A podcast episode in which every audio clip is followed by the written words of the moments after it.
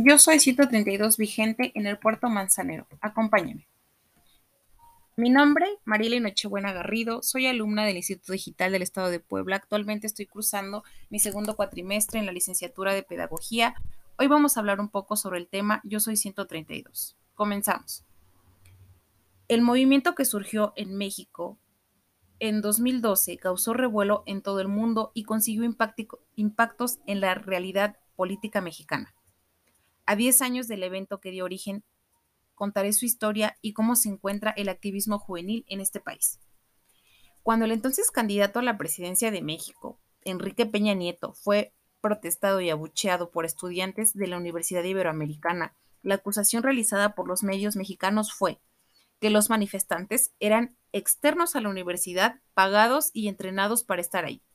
Inmediatamente, 31 estudiantes realizaron y publicaron un video en el que se identificaban claramente como estudiantes de Ibero y afirmaban no somos acarreados y nadie nos entrenó para nada. Lo que sucedió después fue el inicio de un movimiento que tomó por sorpresa a México y al mundo. Yo soy 132 fue la consigna y el nombre que asaltó a las redes sociales y que generó el movimiento social etiquetas de Twitter y videos alimentaron una serie de asambleas, meetings y manifestaciones. El movimiento comenzó a organizarse y a demandar reformas de democratización de los medios, de la educación y de la economía. Para nosotros, Peña Nieto era la punta del iceberg. Nuestra protesta iba dirigida contra su sistema político que quería imponer a un candidato. Exigíamos medios de comunicación transparentes y sin manipulación dice Ignacio Rosaslanda, uno de los impulsores del movimiento. Yo Soy 132 fue un movimiento ciudadano conformado por su mayoría de estudiantes de educación superior, tanto de instituciones públicas como privadas, residentes en México, así como residentes y simpatizantes en más de 50 ciudades del mundo. El movimiento inicialmente buscaba la democratización de los medios de comunicación, la creación de un tercer debate entre los candidatos presidenciales y el rechazo a la imposición mediática de Enrique Peña Nieto como candidato en las elecciones presidenciales 2012.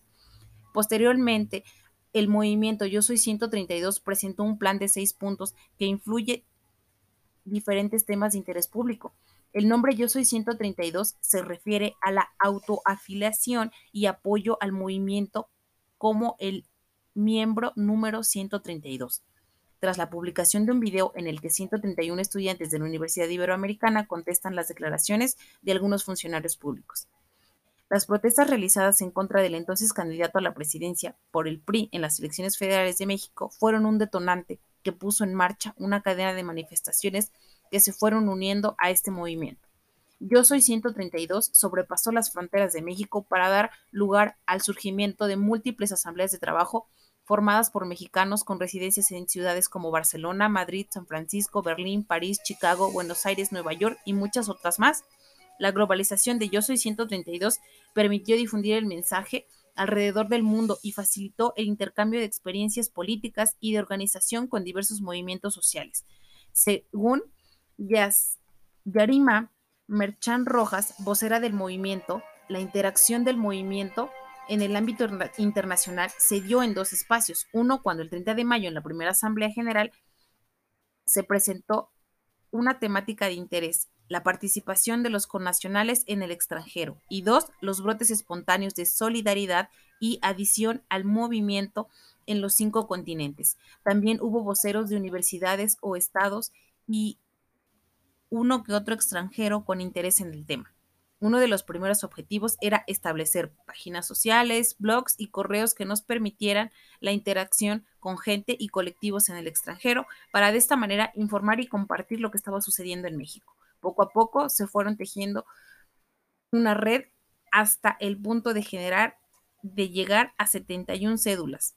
Yo soy 132 en los cinco continentes. El surgimiento de estos grupos fuera de México intervino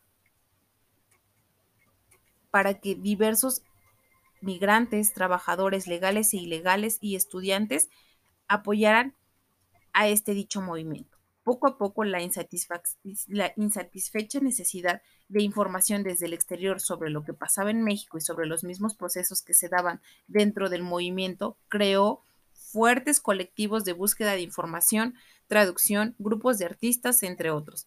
Se organizaron en más de un año 12 asambleas virtuales internacionales con voceros de muchos países y se plantearon formas de trabajo virtual que permitían sacar comunicados, realizar acciones colectivas en embajadas y consulados y llevar información a medios de comunicación en cada país. Bueno, para terminar con esto, el día de hoy cabe resaltar que el movimiento Yo Soy 132 fue interpretado por los analistas políticos como un movimiento histórico y un punto de inflexión en la sociedad mexicana. Lo cierto es ahora que el movimiento en sí está en estado de invernación, con pocos integrantes y ya sin una página web, pero han sido responsables de originar en su vez otros grupos y colectivos organizados que han asumido la lucha social como una bandera.